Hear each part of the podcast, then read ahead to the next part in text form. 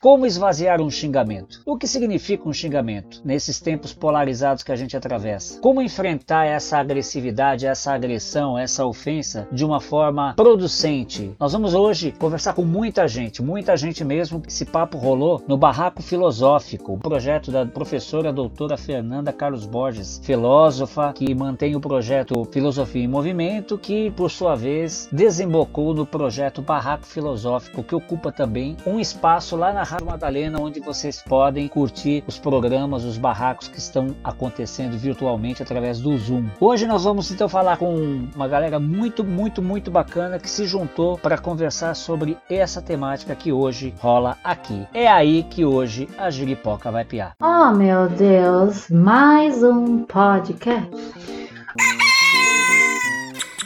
O Pio da Jeripoca. Atenção! Opiniologista Carlos Biagioli. Corintiano Roxo, historiador de informação, palhaço, ator, escritor, videomaker, pai e avô em potencial.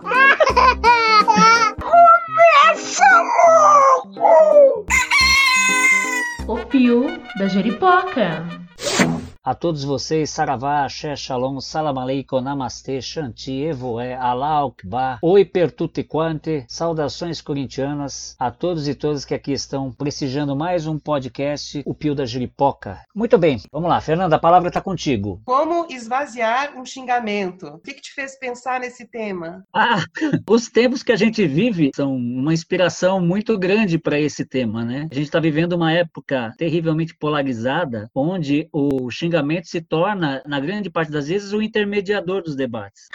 Você acha? Na verdade, mais uma reflexão minha do que propriamente embasado em algum arcabouço acadêmico, nada disso. Tentar entender a época que nós estamos vivendo. né? Uh, adoro! A palavra guerra já está muito no ar e a palavra guerra ela culmina um processo que praticamente todas as vezes passa por esse estágio em que a gente já se encontra nos últimos anos de polarização, onde o pavio fica cada vez mais curto, ninguém mais se escuta, as bandeiras passam a ser lanças, baionetas, né? Mas eu queria começar apresentando a primeira música. É a Ananda e Joker Beats. Eu quero que tu vá. Esse é o título dela.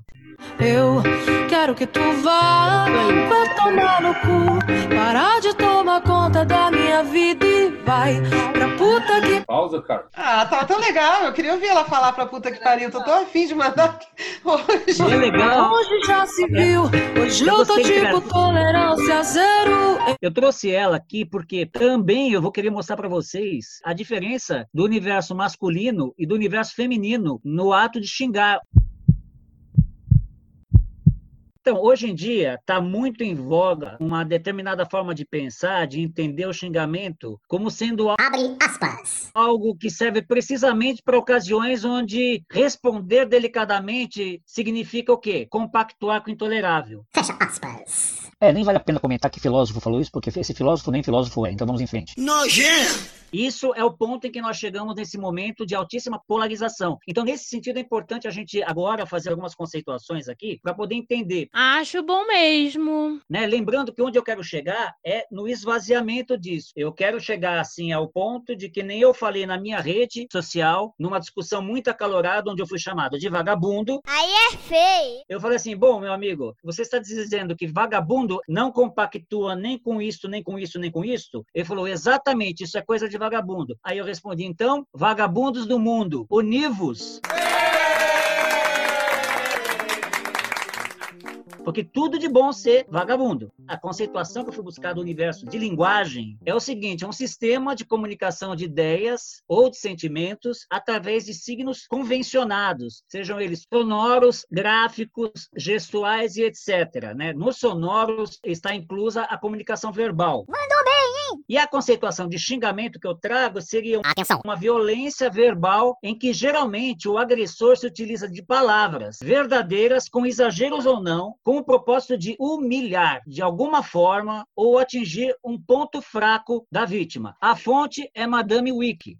Wikipedia. E aí a, a jornalista Madeleine Lasco, o xingamento, ele não abre mão, ele parte de uma lógica binária, ou seja, se não é bom é mal, não tem meio termo. Se não tá comigo, tá semigo. É isso, acabou. O Pio da Jeripoca. Além disso, o xingamento também usa o ódio como instrumento de discurso para desqualificar o interlocutor. A pessoa, isso lembra o quê? A argumentação ad hominem. Né? Quando você abre mão do, do entendimento do que está sendo discutido e o que passa a ter importância é destruir quem está trazendo aquele tipo de pensamento. Não sei se gosto. Além disso, o xingamento, principalmente em terras eh, latino-americanas, é necessariamente enfiar a mãe no meio.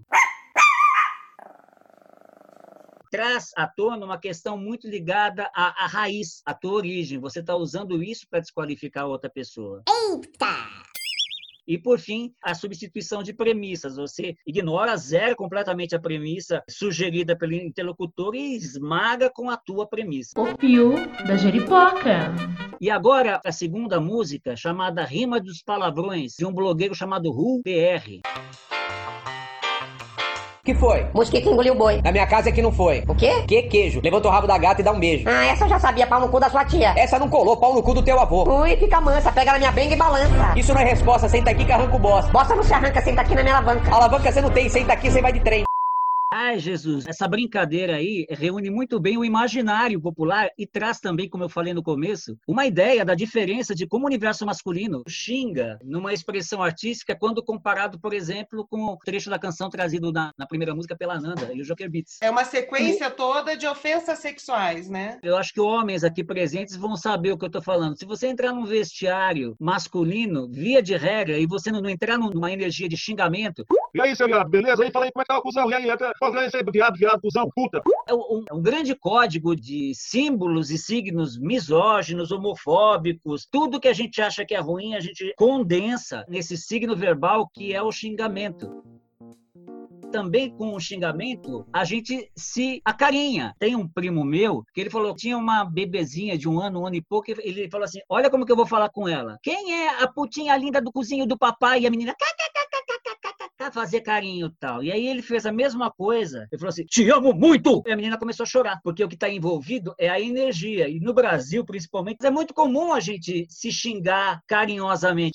Ô, cuzão, vem aqui, seu viado, me dá um abraço, porra, cara. Tava com saudade. de- Pô, pau no teu que não aparece aqui. Entendeu? Acho que não dá para separar, nesse caso, a cultura popular de um machismo né, na cultura popular. E eu acho que o Cris também estava querendo fazer um comentário, né, Cris? é meio que um código de conduta na hora que você se relaciona com determinados grupos sociais, onde o xingamento ele é muito espontâneo. Né? Exato. Ele- Oi, Carlos. Quando você falava isso do vestiário, eu me lembrei de uma conversa que eu tive com alguns amigos gays e um amigo reclamando que eh, ele foi censurado por uma transexual porque ele escreveu, postou o termo atrava. Abre aspas. Uma gíria pra travesti. Fecha aspas. Sendo que a melhor amiga dele é uma travesti, ele, quando encontra com ela, ele fala, oi, trava. E, e aí foi uma discussão bem longa que aconteceu. A conclusão foi, "Qua- a palavra é permitida com carinho quando você conhece e tem um código de confiança com a pessoa. Com a travesti que é sua melhor amiga, você pode falar, oi, trava. E aí, como vai? E ela fala,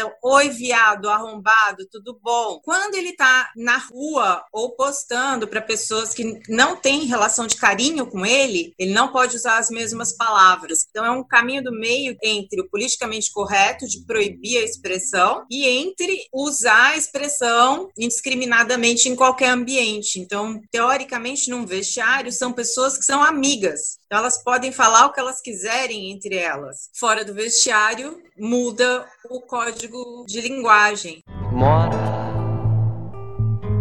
na filosofia.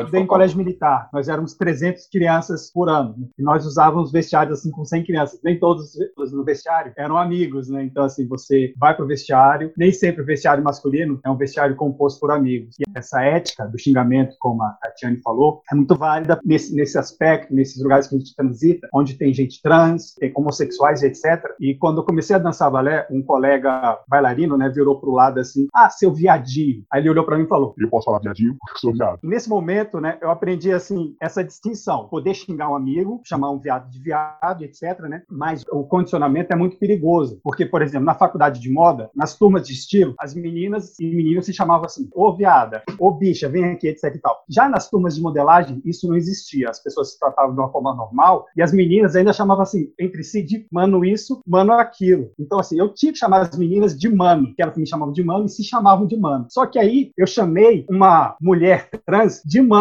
nesse condicionamento, quase levei porrada. E ela estava certa, porque eu não podia chamar essa, essa menina trans de mano, né? Mas na minha turma, nas turmas de modelagem, mano era como todo mundo se chamava. Mas nas turmas de estilo, o jargão era viada, né? Se vê que viada, viada servia para todo mundo. O fio da Jeripoca. É um pouco mais complexo que isso, né? De você ter intimidade ou não. Porque, por exemplo, eu morava com uma menina e ela tinha um irmão que o menino era negro e era gordo. Sempre as piadinhas eram no estilo assim, ah, tinha que ser preto, ô, seu preto gordo, e não sei o quê. E um dia eu ouvi, sem conhecer o menino, eu fiquei extremamente incomodada, e aí eu vi que você pode fazer esse tipo de comentário. Ela falou assim, ah, mas ele é meu irmão, a gente se conhece. E aí foi uma discussão bem longa, bem complicada, para entender até que ponto é um, tipo, um apelido, uma forma de chamar, tipo, trava, que pode ser, por exemplo, pra mim não, não tem sentido nenhum, eu entendo que pra uma travesti seja ofensivo, mas é diferente você falar isso do que você falar, ah, isso é coisa de preto, né? Que é uma expressão que todo mundo conhece que tem uma conotação racista. Então, acho que, mesmo quando a gente fala entre amigos, esse cuidado, porque às vezes as pessoas vão além, né? Achando que por estarem entre amigos é permitido fazer certos comentários. E não é, né?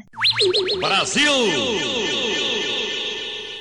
Fala, Ana. Quando o homem vai xingar outro homem, por exemplo, ele vai atingir a mulher dele. Então, quando ele fala é filho da puta, é corno, o que, que ele está dizendo? Ele está querendo ofender a mulher que está relacionada àquele homem, né? E quando você o xinga de vinhado ou bicha, você está fazendo o quê? Você está qualificando aquele homem à fraqueza de uma mulher, porque a mulher é um ser fraco, né? E aí, então, no final das contas, sempre está se xingando a mulher, né? E a maioria você tá falando quem? Puta que pariu, filha da puta. É, a Ana tem razão quando ela fala isso, porque o que está se fazendo, aquilo que a gente falou um pouquinho atrás sobre a mãe, né? Botar a mãe no meio. Essa mãe pode simbolizar o ataque à honra do homem, ou seja, ele ataca a sua mãe, ele ataca a sua no sentido de propriedade. A sua mãe, a sua mulher, a sua filha, ele desqualifica através desse tipo também.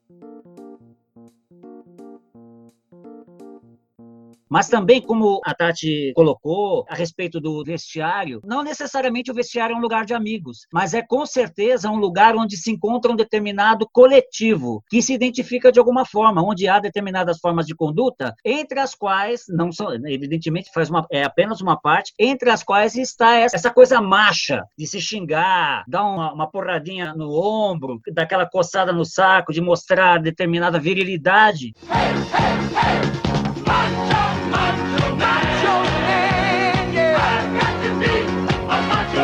E uma coisa interessante é mostrar a diferença de como que o universo feminino e o universo masculino trata a própria sexualidade no âmbito sagrado. Eu sei que não é meu lugar de fala. Acho bom mesmo. Mas o feminismo tem aí toda uma trajetória de entender qual que é a feminilidade, qual que é a do universo feminino, de onde vem, para onde vai essa sensibilidade toda, o que significa esse universo. Ele sacraliza isso. Como é que o homem parece tratar a sua própria sexualidade? Como um xingamento.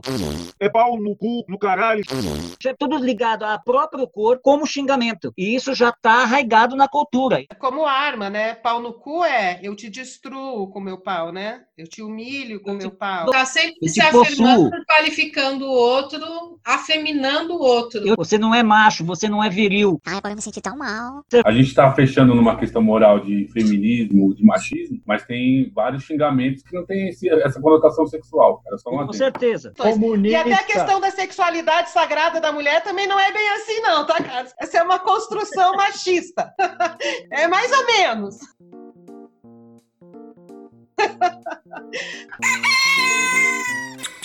O fio da Jeripoca o Cris comentou sobre lado positivo, né? Eu fui atrás dessa questão também, Cris, né? Eu encontrei aqui uma definição do psicólogo cognitivo Steven Pinker, da Universidade de Harvard. Ele diz assim: abre aspas. Mais do que qualquer outra forma de linguagem, xingar recruta as nossas faculdades de expressão ao máximo. O poder de combinação da síntese, a força evocativa da metáfora e a carga emocional das nossas atitudes, tanto as pensadas quanto as impensadas. Fecha aspas. Um estudo da Universidade de Keele, na Inglaterra, define da seguinte forma: abre aspas. O ato de xingar ou falar palavrões pode realmente ajudar no alívio da dor. Fecha aspas. E aí eu trago para encerrar o campo da opiniolândia aí, a Dercy Gonçalves, que foi ao Jô Soares e definiu que um bom xingamento na hora certa pode evitar um assassinato. Como é que você tá, Dercy?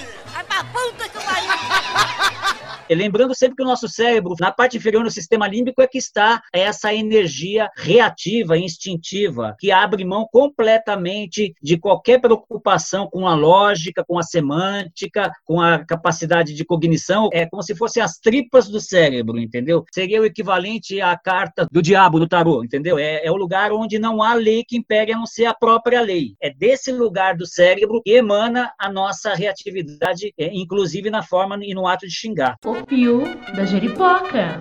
O xingamento, ele é uma convenção, ele está no universo da linguagem verbal, já entendida como uma declaração de guerra. Toda vez que alguém vem para cima de mim e vem me xingar, ele está deixando bem claro alguma coisa nele não está satisfeita, uma impotência que ela está vivendo e que em mim está personificado de alguma forma. Eita, Lili! Também repercute, além disso, uma lógica coletiva. Se a gente for fazer uma análise fria, se a gente tiver estômago, se a gente tiver fígado, ou se a gente tiver a ponderação necessária para respirar o suficiente, Não sei se gosto.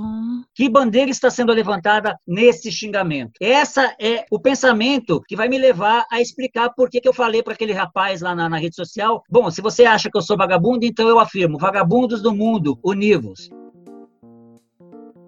A pessoa que vem me xingar, ela quer me destruir. Ela não, não quer que sobre pedra sobre pedra. Então, quando eu entro na mesma vibe, eu também estou levantando uma bandeira, eu também estou trazendo uma, uma, uma insatisfação, eu também estou trazendo uma impotência minha. E aí a discussão não vai adiante, porque fica ali uma, uma energia que não sai daquilo, não tem uma válvula de escape, não vai para lugar nenhum. Porra, meu! Mandou bem, hein? Aí, apelando um pouco para a teosofia, né, a questão das formas pensamento, a energia que se gera a partir da agregação das afinidades e tudo mais, vai criando aí uma assembleia de formas pensamento, né, que aí acaba virando o que nós estamos vendo aí no noticiário todos os dias. Chega um momento em que a coletividade vai pro pau mesmo. E se não tiver alguém que ceda, mas ceder em que sentido? Isso não significa concordar, não significa arregar Agora explica.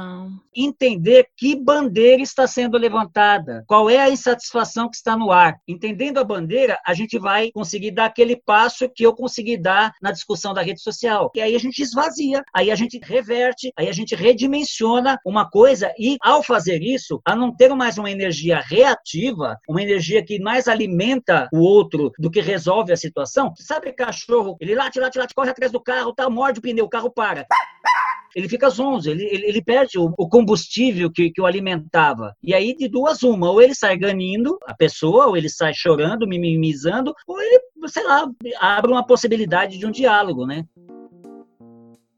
Na militância ligada aos direitos individuais, ligada às políticas do cotidiano, né, ou às questões identitárias, fazer isso já virou uma estratégia. Por exemplo, se você usa qualificação de mulher como vadia para poder controlá-la, quer dizer, o medo de ser chamada de vadia faz com que os machistas me controlem. Então, as mulheres entendendo isso disseram: então somos vadias e vadias do mundo Exatamente. univos e vamos para a marcha das vadias. Numa outra área que é a área queer. Queer, em inglês, né, nos Estados Unidos, é tipo a escória da escória. Então, se criou, inclusive, academicamente, uma área de estudos queer. Então, isso esvaziou o xingamento queer. Você pega aquele xingamento e modifica o significado dele, né? O poder que ele tem de te controlar na medida em que ele vazia o poder que esse xingamento tem de te controlar quando você se apropria daquilo para colocar numa outra direção. Na filosofia política antiga, você falava que um sujeito era anarquista querendo destruir a perspectiva teórica dele. Mas aí, num determinado momento, se assumiu, não, eu sou anarquista. E é uma estratégia que parece que ela funciona, né? Ela cria novas bandeiras. Momento do anunciante. Pois é, não tem anunciante, amado. Mas o que eu queria comentar também, eu estava pensando que na história da filosofia aparecem uns xingamentos com carga teórica, assim. Por exemplo, quando o Nietzsche, primeiro, ele chama o Kant, que é um filósofo iluminista de chinês, querendo dizer que ele é um cara autoritário, que ele é um cara que quer que todo mundo seja padronizado, todo mundo igualzinho, e também chama ele de chinês de Königsberg. O Kant nunca saiu da cidade onde ele nasceu, mas ele é um filósofo que defendia ideias universais, né, sobre toda a humanidade. Ele queria criar uma moral que servisse independentemente de qual cultura. Nietzsche fala, você nunca saiu da sua cidade, não sabe nada das culturas. Mas, assim, a forma como Nietzsche apresenta isso é um xingamento, né? Ele fala, ah, você é um chinês, você é um cristão, você nunca saiu da sua cidade. Mas ele tem uma, toda uma articulação teórica por trás disso que tem uma crítica pertinente às, às obras do Kant, em certa medida. Será que a gente pode usar os xingamentos de uma forma decente? Mas que galera batuta, não? Então, quando o Carlos falou sobre o sistema límbico, que é uma parte animal mesmo do cérebro, né? E aí tudo que ele foi falando, a partir disso eu fui pensando, cachorros tanto machos quanto fêmeas, então tira um pouco essa questão cultural da fêmea e do macho, porque na espécie canina existem diferenças, mas nessa hora não existe. Cachorros fazem jogos de submissão e dominância sociais usando o corpo, como se fosse xingamento. Até é, seres humanos inexperientes que têm cachorros ficam envergonhados às vezes, porque um cachorro sobe em cima do outro e simula que está fazendo sexo. E aí o ser humano fala: gente, desculpa, mas ele é castrado. Ah, eu não ensinei isso para ele. Ele, tá, ele é inexperiente, ele não sabe o que é um comportamento animal. E o, o, o corpo corpo como dominação sexual, que é um pouco a base do xingamento que o Carlos estava falando, que ele trouxe com a segunda música colocada, é, é um comportamento animal. Os chimpanzés fazem isso. Eu, eu falo dos cachorros porque é uma coisa que eu observo muito. Quando um cachorro está exatamente como ele falou, insatisfeito com um outro, que de alguma maneira está incomodando ele, gerando uma impotência, uma sensação de impotência nele. O meu cachorro é muito pequeno. Chega um Golden Retriever, ele fica muito incomodado, porque ele é um chihuahua. E a primeira coisa que ele faz é xingar esse cachorro que faz ele se sentir pequeno. E ele xinga mostrando uma sexualidade dominante do corpo dele. Então é uma coisa animal, talvez, isso. Comportamento é, pode ser. de trás da tribo. Pode ser. Não necessariamente exibir agressividade, exibir força, estar num confronto de poder com o outro significa xingamento. A palavra xingamento está ligada a insulto ofensa e blasfêmia. Então, o xingamento sempre vai ter um componente moral. Exibir força, expressar agressividade, medir força, não é igual xingar. Então, sempre é tem um componente moral. Quebec, por exemplo, no, no, Canadá, mais do que aqui no Brasil, por exemplo, que a gente tem essas relações, esses xingamentos machistas, lá eles têm muito ódio da igreja, da igreja católica, né? Então lá os xingamentos, eles não são assim, ah, filho da puta e tal, caralho. Você fala, ai, hóstia, ai, Cristo. E é engraçado porque no, no é, em Quebec se fala francês, né? Diferente. Só que, ao mesmo tempo, os xingamentos que se usam em Quebec em francês são totalmente diferentes dos xingamentos que se usa na França, né? Que na França, por exemplo, o xingamento mais famoso é putain, né? Que eles mais usam. Que quer dizer puto, puta. E ao mesmo tempo tem a mesma função de caralho, porra, aqui no Brasil, foda, sei lá. Que ao mesmo tempo que você usa, ai, caralho, por uma coisa ruim, você usa, nossa, isso é bom pra caralho, né? Que é esse, esse duplo sentido dessas essas palavras que têm essa conotação negativa. Deixa eu só fazer uma poché. Na antiga Roma, na hora que eles estavam putos, eles falavam que se fodam os deuses. É, é uma forma de expressar a sua Sim. raiva. Você, você peita o maioral, né? Que se fodam os deuses. O fio da jeripoca você colocou aí na etimologia da palavra, peguei aqui três palavras que eu acho que são interessantes para essa reflexão, que é, por exemplo, rapariga. No Brasil tem uma conotação negativa, mas em outros países, é uma país que fala português, né? É só uma forma de discriminar quem não é rapaz. Ah, está rapariga, menina, está menina. É. Aí no Brasil, aí talvez por questões até de xiste, cultural mesmo, de algumas regiões, rapariga é, tem um teor negativo. Da mesma forma que eu acho a questão do corno, que o corno, na verdade, é só uma metonímia, né? Ou seja, a pessoa quando tem lá, é, sofre uma traição, ela tem uma dor de cabeça, ela dor na região onde fica os cornos. Aí vira uma metonímia, aquele cara tem dor nos cornos, aquele cara é um corno. Então também não tem a mesma conotação que a gente dá para xingamento, que às vezes tem pessoas que se ofendem, né? É, é, na verdade, é só uma questão de linguagem. E por fim, é só bando de cães. É uma maneira de desqualificar a pessoa, de rebaixar rebaixar a pessoa, comparando ela com um animal que a gente considera inferior. Amém. O xingamento ele é natural de todas as culturas e eu acho ele muito agradável. Assim, eu sou periferia, gosto de falar palavrão. Minha vida toda foi assim, convivendo com isso. Eu odeio muito protocolo, muita coisa cheia de decoro. E aí, quando eu vejo esses ambientes, por iconoclastia, eu já tenho uma tensão de quebrar isso falando palavrões. Então, acho que o palavrão ele é muito rico. O xingamento ele nos oferece uma camada mais profunda de, de diálogo. Vamos ver o que o César tem a dizer. Nos Estados Unidos não tem essa mesma conotação, né? Chifrudo, né? É uma pessoa viril, né? Ela é considerado sinal de virilidade. Aqui a gente tem essa outra cultura, mas enfim, a minha pergunta é outra. Se o xingamento é direcionado para ofender a pessoa de alguma maneira, por que que os bolsominions chamam a gente de comunista?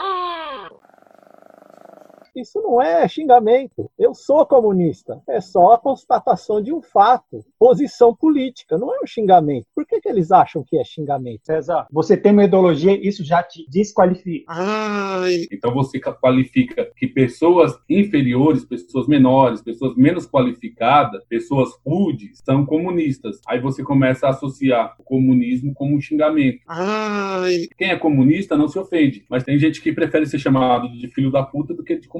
Ai. Alguém quer comentar? E desde o começo a gente está falando do quanto que o xingamento ele está associado a um discurso moral, está relacionado com uma questão de poder. A pessoa que é inferiorizada, ou o discurso, ou a ideologia, ou a questão inferiorizada vai ser aplicada a outra pessoa que está sendo xingada. Então, se mulher é uma coisa ruim, uma coisa baixa, a gente vai usar verbos e objetos que remetam ao universo feminino. Se a questão é ideologia política, a gente vai usar a palavra que está remetendo à ideologia política que você considera inferior. E, para além disso, eu acho que tem o que o Carlos falou que é uma ideia de projeção. O quanto que, quando se xinga, você projeta suas inseguranças e as suas questões diabólicas diabólicas, ele até falou da carta do diabo do tarô, na outra pessoa, porque você não sabe lidar de uma maneira que consegue estabelecer uma ponte numa conversa. Então só, você só desqualifica para poder vencer e colocar o poder é, ali na discussão.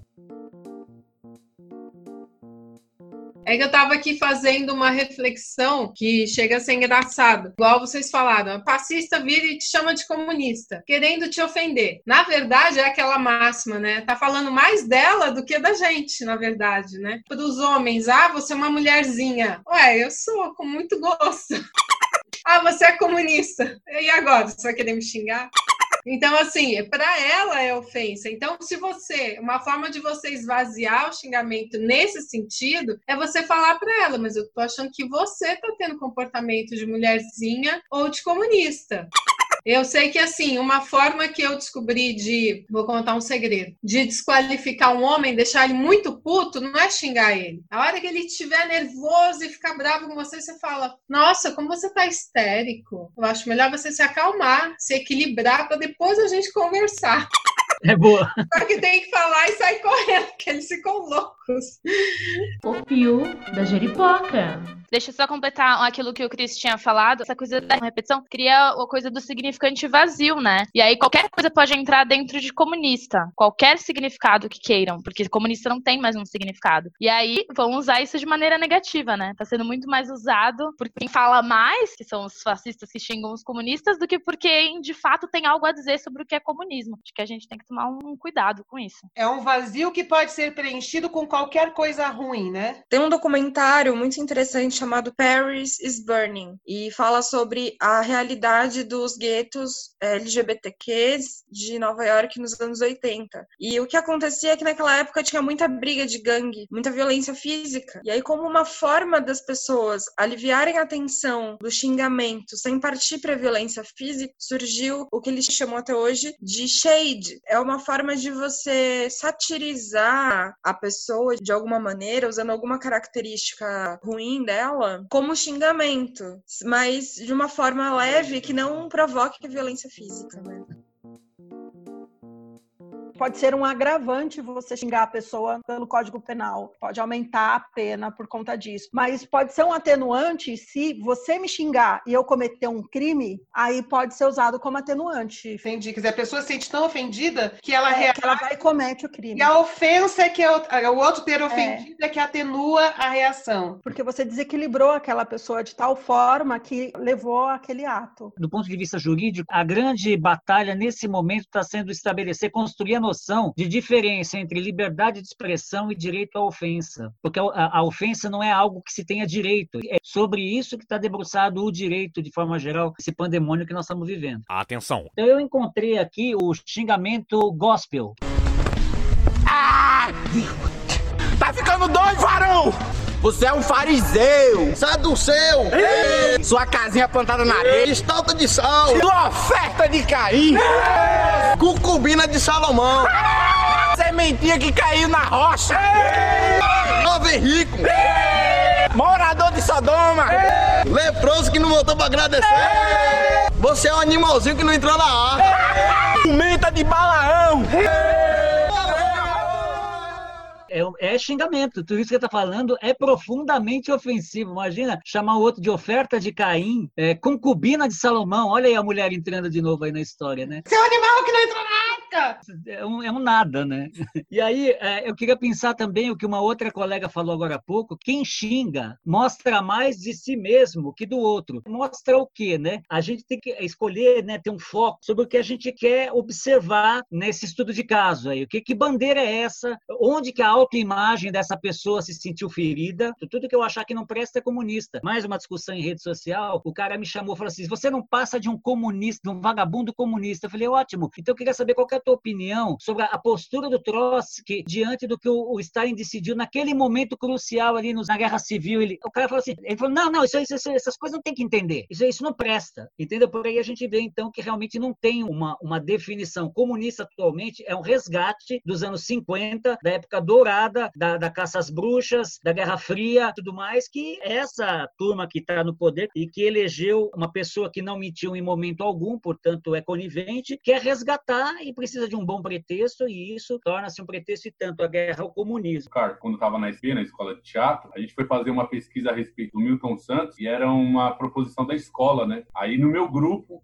teve três pessoas que decidiram não ler porque falaram que era uma tentativa da escola de fazer lavagem cerebral comunista do marxismo cultural, de construir toda a mentalidade de esquerda na cabeça de pessoas inocentes. Um dos senhores viveu na Alemanha e tinha quase 60 anos. E falava que não ia ler porque o comunismo ele é muito sedutor. A gente acaba caindo nas garras do mal sem nem perceber. É. Quer dizer, nem ler para poder entender e poder discordar depois. É, realmente, eu acho que tem a ver com aquilo que o Carlos falou primeiro, que é, é uma construção de um medo muito primitivo, que é aquele medo desse cérebro, dessa parte do cérebro, né, que lida com aqueles sentimentos mais básicos, né? A emoção mais básica, que é o medo, né? Então, é um medo que sequer te permite tentar entender, mesmo que seja para discordar, dizer, não é nem para conhecer. Negação do conhecimento. Né? É, quem assistiu Batman, que o vilão era um psiquiatra, que colocava um saco na cabeça da pessoa e jogava um gás. E a pessoa, dentro daquele saco, via aquilo que ela mais temia, que mais aterrorizava. É mais ou menos por aí que eu vejo. E é aí que volta a questão da bandeira, da energia, da autoimagem, da insatisfação e da impotência que ela está expressando naquela agressão. Se a gente conseguir ter esse, esse respiro de encarar isso dessa forma, a gente vai, talvez até, quem sabe, talvez esteja sendo otimista também, fazê-la nos escutar ou entender, ou entender meios que possam nos conduzir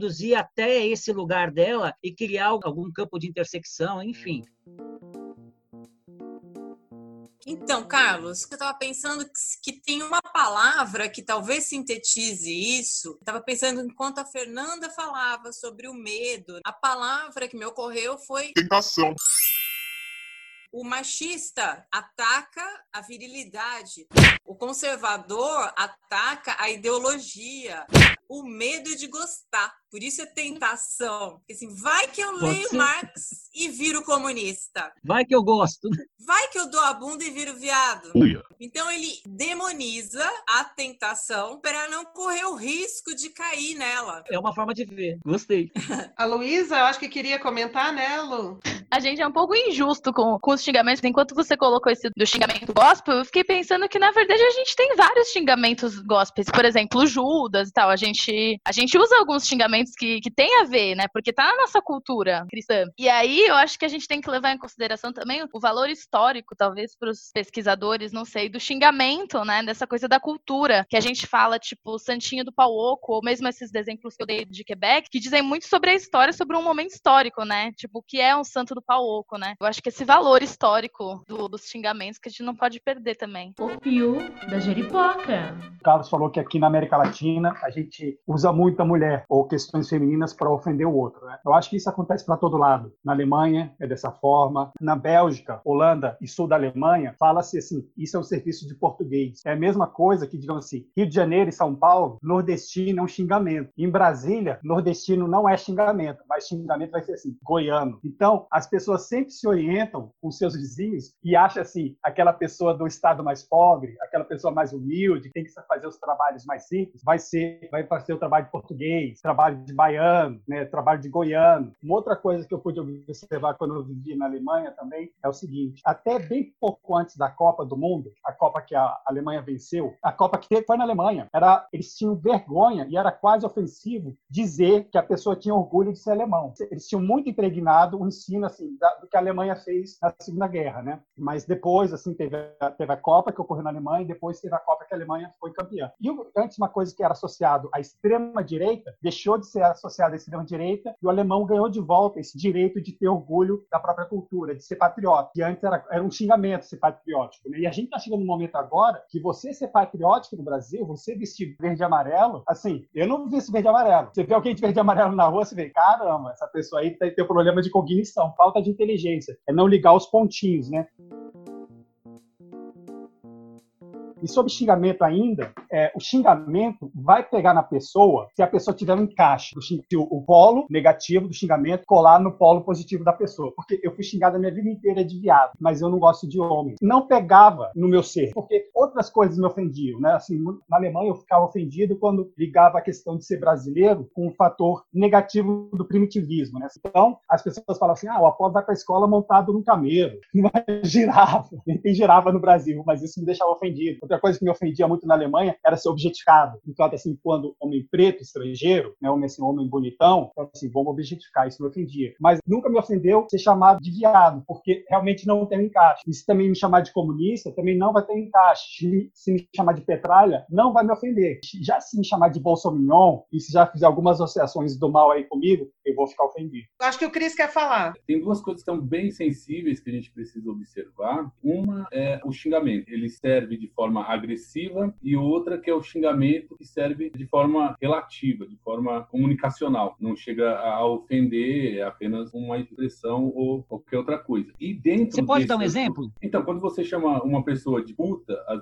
as mulheres normalmente se ofendem. Quando você chama um negro de macaco, ele se ofende. Quando você chama um homossexual biba, ele se ofende. Mas a, a- como foi colocado na Marcha das Vadias e como foi colocado também em outros contextos, tem um documentário muito legal que chama Bicha, né? Falando sobre como existe um certo orgulho de ser chamado de bicha e tal, entre outros. Eu acho que tem uma questão também de construção de maturidade, de saber agregar isso de uma outra forma. Tem alguns que são impossíveis de, de tolerar e de conviver, mas a grande maioria são xingamentos estão dentro de uma outra perspectiva de reflexão, que é às vezes é, a nossa busca intensa por uma vida perfeita, ideal, onde a gente não consegue conviver com o outro e com as deficiências dos outros. A gente não consegue é, conviver com uma pessoa que nos xinga de algo que a gente teme, de algo que a gente não concorda, de algo que a gente nega, de algo que a gente idealiza que seria ruim para o nosso status social, para nossa rede social seria ruim a gente ser xingado daquela coisa. A gente procura evitar que aquilo se popularize, né, se massifique e acaba criando ali uma certa barreira de uma coisa que existe. E voltando a dizer, quando você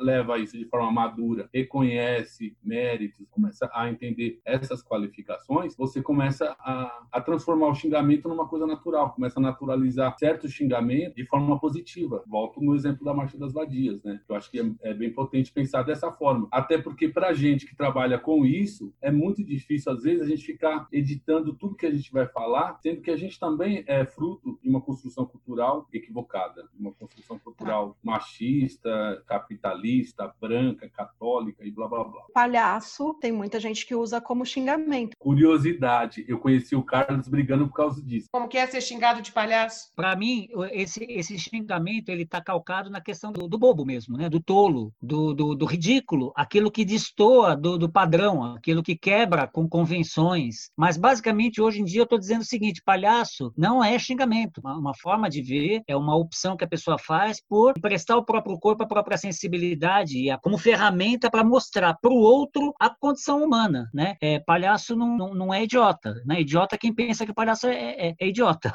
palhaço é bobo. Bobo é outra coisa. O bobo da corte, aquele crítico, aquele que tem um olhar já mais rasgado e, e mais aprofundado e tudo mais. Ao meu ver, a palavra palhaço, o ser palhaço, o personagem palhaço ou a própria tradição do palhaço, ela se encaixa dentro de quem se interessa por ela. Então, se a pessoa vai usar num protesto que ela é o palhaço da sociedade e aí vai colocar o nariz e se identificar com o palhaço, eu acho que está valendo. Como eu acho que também está valendo se a pessoa xingar alguém de palhaço porque se sente impulsionada a isso, também está valendo. E eu acho que toda manifestação humana onde o palhaço inclui, ele está dentro do, do, valor dele. Se o palhaço também se dá a este lugar, de ser xingado, de ser, de ser esculacho. E de servir para as pessoas como forma de colocar para fora uma angústia que elas sentem. Nada é xingamento, mas tudo pode ser, porque mulher não é xingamento, mas pode ser. Palhaço não é xingamento, mas pode ser. E nem mesmo determinadas coisas mais conceitualmente radicais, que você pensa, não, isso é um xingamento, por exemplo, feio, pode não ser. Existem pessoas que usam a questão da feiura assumida, que aí entra naquela coisa que o Carlos falou, como esvazia um xingamento? Esvazia dizendo, sim, sou isso, mas isso não é problema. Ah, é vagabundo isso? Ah, então eu sou, mas isso não é um problema. Você esvazia um xingamento tirando o problema do conceito que está sendo usado contra você. Você desproblematiza o xingamento. Eu posso esvaziar o significado ruim de qualquer conceito. Eu estava lembrando de umas palestras recorrentes do, do Leandro Carnal, que ele fala sobre xingamento. Todos vocês já devem ter visto. Ele fala: ah, toda pessoa que xinga o outro tem duas possibilidades: ou é verdade ou é mentira. Se for mentira, isso não, tá, não pode me ofender, porque obviamente é uma mentira. E se for verdade, nada é mais é a constatação de um fato. Então não há por que você se sentir ofendido com qualquer palavrão que te digam. Ou é, qualquer xingamento que te digam. Eu quero citar aqui uma pesquisa que foi, foi realizada pelo Instituto Avon e também pelo site Papo de Homem. Essa pesquisa localiza nessa questão do conflito em que a gente vive, através da violência, da comunicação violenta e tudo mais, no qual se insere também o xingamento. A pesquisa localiza três perfis de pessoas. Existem os construtores de pontes, que são aqueles que são totalmente abertos ao diálogo. Eles totalizam, segundo a pesquisa, 15%. Existem as pessoas em trânsito, é aquelas que se, até se esforçam para entender o outro, a depender do ânimo, das circunstâncias. Né? Essa turma é 50%, segundo a pesquisa. E por fim, tem o pessoal das bolhas, né, que eles chamam de entre muros, que não dá abertura nenhuma para o pensamento diferente e que totalizam 35%. Vejam vocês se essa cifra não bate coincidentemente com a última pesquisa do Datafolha. Imagine um cavaleiro medieval. Ele está com uma lança. A lança não é ele. O xingamento é a lança. Quem é esta, esta pessoa, ou esta energia, ou este coletivo que está portando essa lança através desta pessoa que está me xingando? Então, qual é uma, uma saída imediata que pode ser utilizada nesse sentido? Como o Cris falou, como alguns de vocês também falaram. É o humor. O cara falou assim: você é um vagabundo. E além de vagabundo, você é ainda comunista. E eu falei, e corintiano. Aí o cara gaguejou. Eh, não, eh, eh, entendeu? Eu tenho como entender o que ele está falando. Não tem problema nenhum eu ser, eu ser comunista ou eu ser capitalista. Isso não é, não é um problema. Isso é uma opção, é uma, é uma forma de ver o mundo. E sou corintiano, com isso eu quebro, eu jogo num, num lugar em que todo mundo se encontra, é, brasilisticamente falando, que é o futebol e tudo mais, né? Que nem os palmeirenses fizeram, por exemplo, com, com o xingamento porco. Os São Paulinos com o xingamento Bambi e os corintianos com o xingamento Gambá. É, coisas assim. Transforma aquilo em bandeira, nossa também, e fala: olha, eu sou vagabundo sim. É isso. Então tá bom. Você falou também que leu um texto é, que te fez também Sim. pensar um pouco mais sobre isso, que foi um texto da Márcia Tiburi. É um artigo que ela publicou, ela intitulou como Teoria Geral do Xingamento. É um texto de 2018, muito legal. Um trechinho que eu vou dar aqui, só um spoilerzinho. Abre aspas. O xingamento generalizado merecia uma historiografia e uma semiologia, e até uma teoria estética. E se o ataque verbal a alguém, esse ato que sempre teve todo tipo de função, da catarse ao escracho, do vilipêndio à humilhação, da vontade de destruir ao ato de dominar, é um fenômeno do poder, seria necessário também uma teoria política. Fecha aspas. É isso aí, pessoal. Essa foi a edição número 003 do Pio da Jeripoca. Muito obrigado, Fernanda. Muito obrigado, Tatiana, Cris, Sandra, Paula, Apolo, Henrique, César, Ana Lu, Malu e Ana Bueno. Muito obrigado pela participação aqui. O papo foi muito gostoso. Semana que vem tem mais. Até lá, pessoal. Oh, meu Deus, mais um podcast. O Pio da Jeripoca. Atenção! Opiniologista Carlos Biagioli. Corintiano roxo, historiador de informação, palhaço, ator, escritor, videomaker, pai e avô em potencial. O Pio da Jeripoca.